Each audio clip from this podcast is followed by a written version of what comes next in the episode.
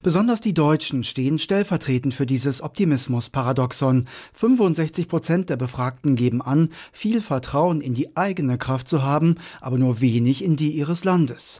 Stellvertretend dazu Stimmen aus einer Bielefelder Einkaufsstraße. Meine eigene Zukunft sehe ich eigentlich ganz gut. Ich bin ganz gut bedient mit meiner Rente. Meinen Kindern geht es gut. Ich bin gesund. Mit dem Land sehe ich das ein bisschen anders. Wir haben diesen Wohlstandshöhepunkt, den Zenit haben wir überschritten. Die Mittel werden einfach nicht mehr da sein.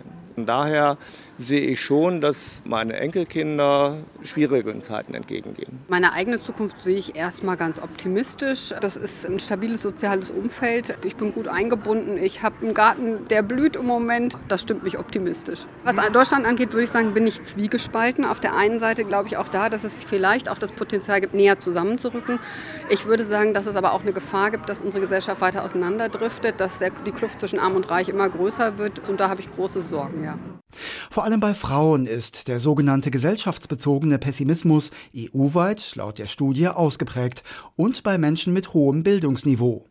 Anhänger und Anhängerinnen bestimmter Parteien dagegen sehen ihre eigene Situation, aber auch die ihres Landes düster, erklärt Isabel Hoffmann, Studienleiterin und Europaexpertin bei der Bertelsmann Stiftung. Unter den Anhängern rechtspopulistischer Parteien ist der negative Blick in die Zukunft besonders ausgeprägt. Nicht nur für Deutschland, sondern auch für alle anderen Länder. Das ist ein ganz stabiles Muster, das wir da erkennen. So beurteilen in Deutschland 66 Prozent der erklärten AfD-Anhänger ihre eigene Zukunft negativ und sogar 90 Prozent von ihnen die Zukunft des Landes.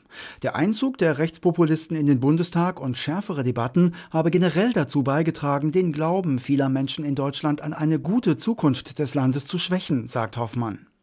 Warum europaweit die Kluft zwischen persönlichem Optimismus und gesellschaftlichem Pessimismus so groß ist, sei aber viel tiefgreifender zu erklären, nämlich mit Ängsten. Viele Menschen in der EU fühlten sich von komplexen Problemen außerhalb ihres unmittelbaren Alltags schlicht überfordert. Wenn es darum geht, zum Beispiel den Klimawandel zu bewältigen, ist es einfach so, dass viele Menschen nicht sehen, inwieweit einfache Gesten im Alltag zu der Lösung von der Großkrise beitragen können.